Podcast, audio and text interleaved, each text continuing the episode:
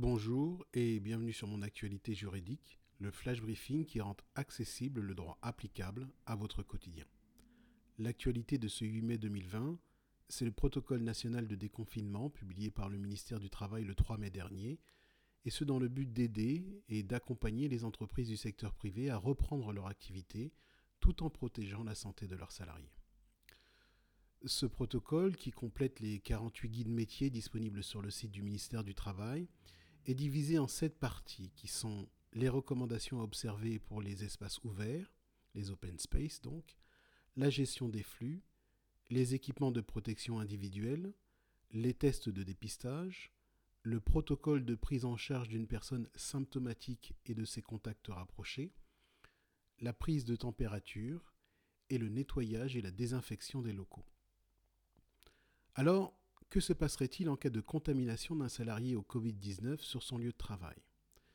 La responsabilité de son employeur pourrait-elle être engagée?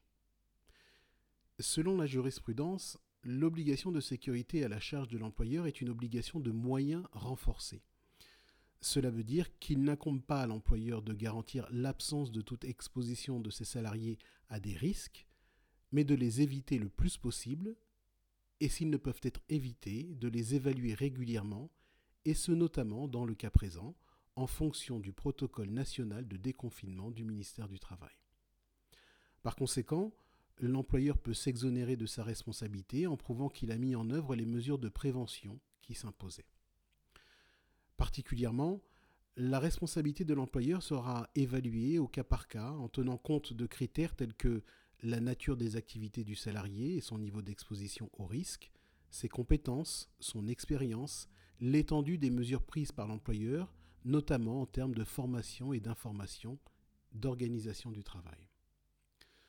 Notons qu'en l'absence de mise en œuvre des mesures de prévention, les salariés pourront certainement mettre en œuvre leur droit de retrait, pour autant qu'ils soient exposés à un danger grave et imminent menaçant leur vie ou leur santé, comme en dispose l'article L 4131-1 du Code du travail.